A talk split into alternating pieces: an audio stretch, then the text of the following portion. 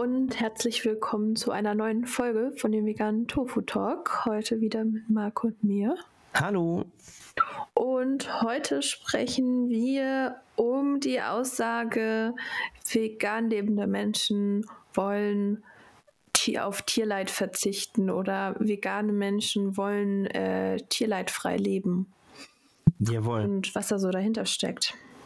Und wie immer ist es so, dass Lisa und ich uns ein bisschen reingelesen haben. Unsere Quellen sind natürlich wie immer in den äh, Shownotes verlinkt. Und ich habe bisher in meinem Vegan-Sein einigermaßen Sachen erzählt, die nicht mehr so ganz haltbar sind. Mhm. Und so ist es auch, so ist es auch dieses Mal. Und äh, es ist wichtig, eben zu erklären, warum es eben ähm, nicht darum geht, per se Leid zu vermeiden im Veganismus und äh, zu erklären, worum es eigentlich geht. So, jetzt könnte man sagen, warum ist das jetzt so wichtig? Keine Ahnung, ich habe doch verstanden, vegan essen heißt einfach ohne Tiere.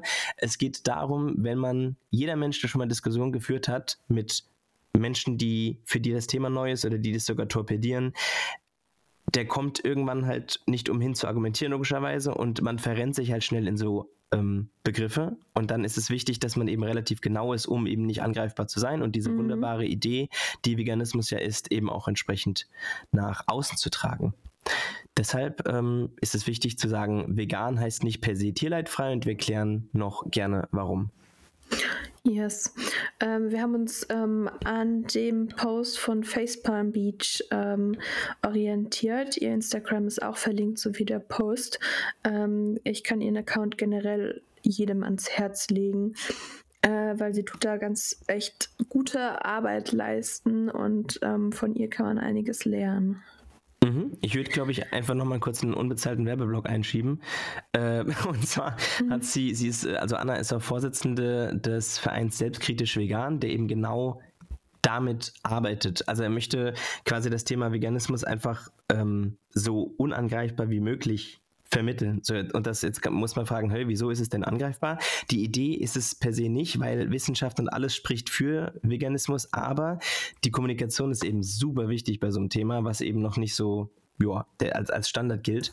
Und ähm, ich habe in meiner äh, kleine, kleine Story noch aus dem Nähkästchen, ich habe mhm. in meiner Anfangszeit auch äh, so Sachen super dankbar gelesen, wie ja, ähm, wenn man sich nicht vegan ernährt oder wenn man sich vegan ernährt, dann sinkt das Risiko für Krebs, bla bla bla und so weiter. So, ich habe so Dinger gelesen oder für verschiedene Krebsarten und habe die voll dankbar angenommen und ich glaube sogar ein paar Episoden noch vom Anfang auch ähm, genannt, die von, von unserem Podcast.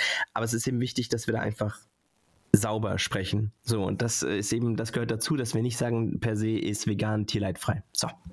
Mhm. Yes.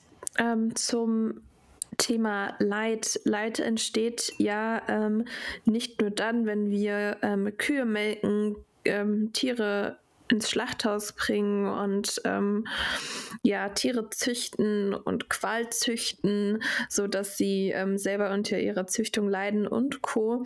Über all die Dinge, die wir hier äh, reden in unserem Podcast sondern Leid kann ja auch entstehen. Ähm, das hat äh, Anna ganz gut an, äh, aufgeführt, ähm, kann ja auch für, äh, entstehen, wenn man im Krankenhaus liegt und ähm, operiert wird. Das genau dasselbe geht aber auch für Tiere, wenn ähm, die, äh, wenn der Hund, die Katze, das Haustier operiert wird oder zum Arzt kommt oder wenn man geimpft wird, weiß was ich was, ähm, entsteht erstmal Leid, weil vielleicht potenziell eben Schmerzen entstehen, ähm, die dann aber eben zu einem besseren Ergebnis führen. Mhm. Ja, das ist erstmal ein ganz wichtiger Aspekt vorne nein. Mhm.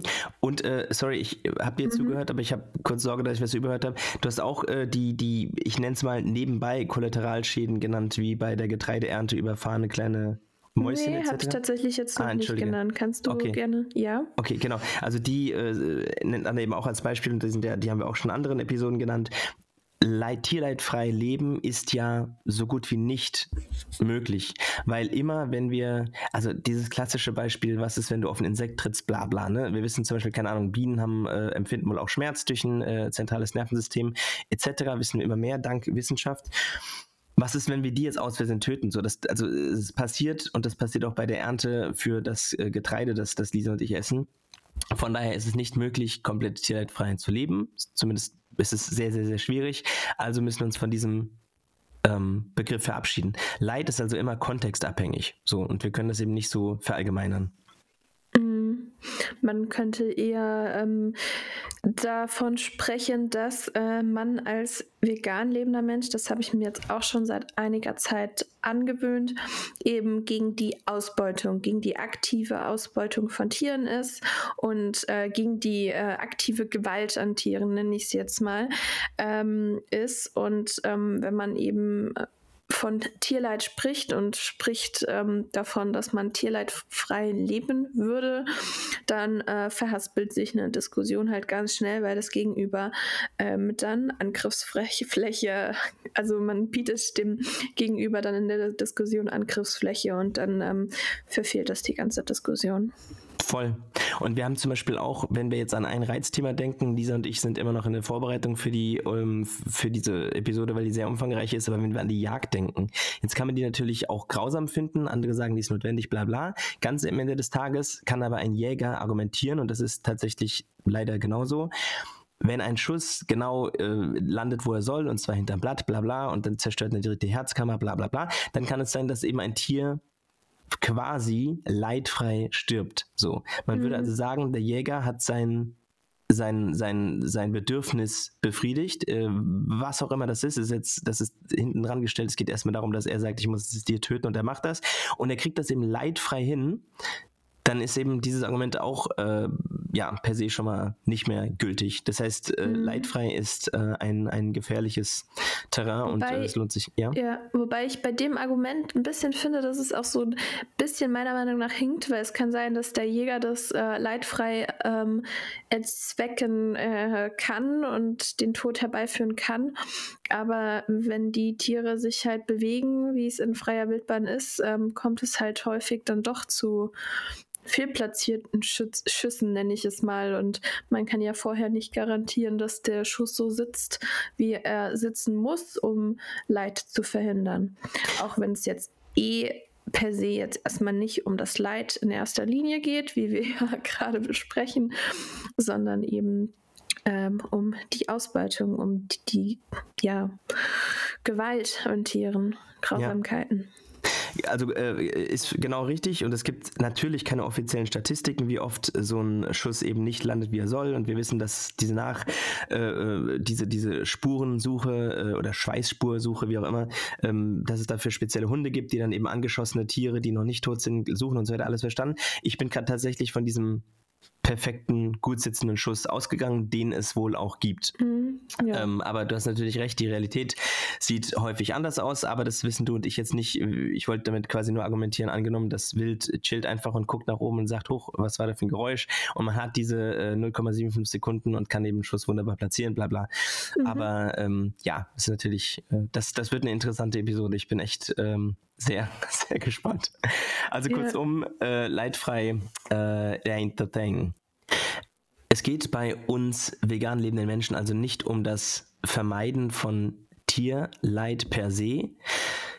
Ein Beispiel, das Anna jetzt anführt, ist Finde ich auch ganz clever. Man könnte sagen, hey, äh, man hat irgendwie Katzen und möchte ja, oder Haustiere, um die man sich kümmert und die werden künftig bestimmt irgendwie nochmal leiden. Vielleicht, keine Ahnung, habe ich einen deutschen Schäferhund und der hat, äh, ja, für, der hat so eine bestimmte Hüftkrankheit, eher eine Tendenz und so weiter, der wird auf jeden Fall leiden. Dann nehme ich mir jetzt lieber gleich das Leben. Das ist natürlich absurd so. Wir können das gar nicht. Also äh, ist das nicht unser Ziel, Tierleid verhindern. Was wir stattdessen sagen können, ist äh, zum Beispiel, mir geht es darum, soweit ich kann, zu vermeiden, dass Tiere ausgebeutet werden, ihre Interessen ungerechtfertigt verletzt werden und grausam mit ihnen umgegangen wird. So, das ist etwas, äh, auch wieder zitiert gerade von, von Anna, was dann ähm, unser Gegenüber schwer bzw. nicht mehr äh, zerlegen kann. Weil die Frage ist natürlich, äh, was, möchte, was möchte man dagegen sagen? Jetzt würde vielleicht irgendwie ein Jäger noch argumentieren, ja, ich möchte auch nicht, dass ihr ausgebeutet wird, alles klar. Aber zumindest haben wir da schon mal, holen wir uns da vom Gegenüber ein Nicken ab, ohne dass wir uns angreifbar machen. Weil mhm. Tierleid, wie gesagt, per se vermeiden nicht möglich ist. Yes. Dann sind wir eigentlich auch schon am Ende, würde ich sagen. Ja, und weil das Thema ähm, so viel Spaß macht, mhm. sorry Lisa, ja.